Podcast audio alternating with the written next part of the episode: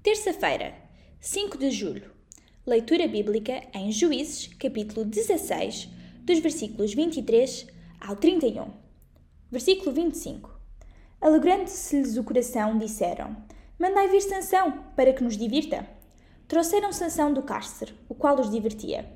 Quando o fizeram estar em pé entre as colunas, disse Sansão ao moço que o tinha pela mão: Deixa-me, para que apalpe as colunas em que se sustém a casa para que me encoste a elas. Ora, a casa estava cheia de homens e mulheres, e também ali estavam todos os príncipes dos filisteus.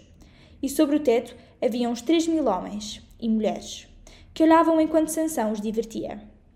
Sansão clamou ao Senhor e disse: Senhor Deus, peço-te que te lembres de mim, e dá-me força só, deste, só esta vez. Ó oh Deus, para que me vingue dos filisteus, ao menos por um dos meus olhos. Abraçou-se, pois, Sansão com as duas colunas do meio, em que se sustinha a casa, e fez força sobre elas, com a mão direita em uma e com a mão esquerda na outra. E disse: Morra eu com os filisteus! E inclinou-se com força, e a casa caiu sobre os príncipes e sobre todo, todo o povo que nela estava. E foram mais os que matou na sua morte do que os que mataram na sua vida. Então seus irmãos desceram, e toda a casa de seu pai tomaram-no Subiram com ele e o sepultaram entre Zorá e Staol, no sepulcro, de Manoá, seu pai. Julgou ele a Israel vinte anos.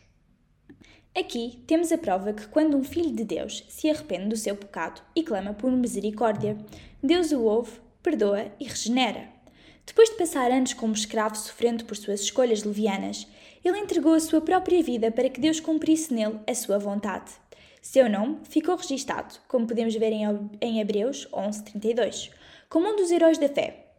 Ele compreendeu finalmente que obedecer à vontade de Deus era mais importante que a própria vida. Oração. Cumpre a tua vontade em mim, Senhor.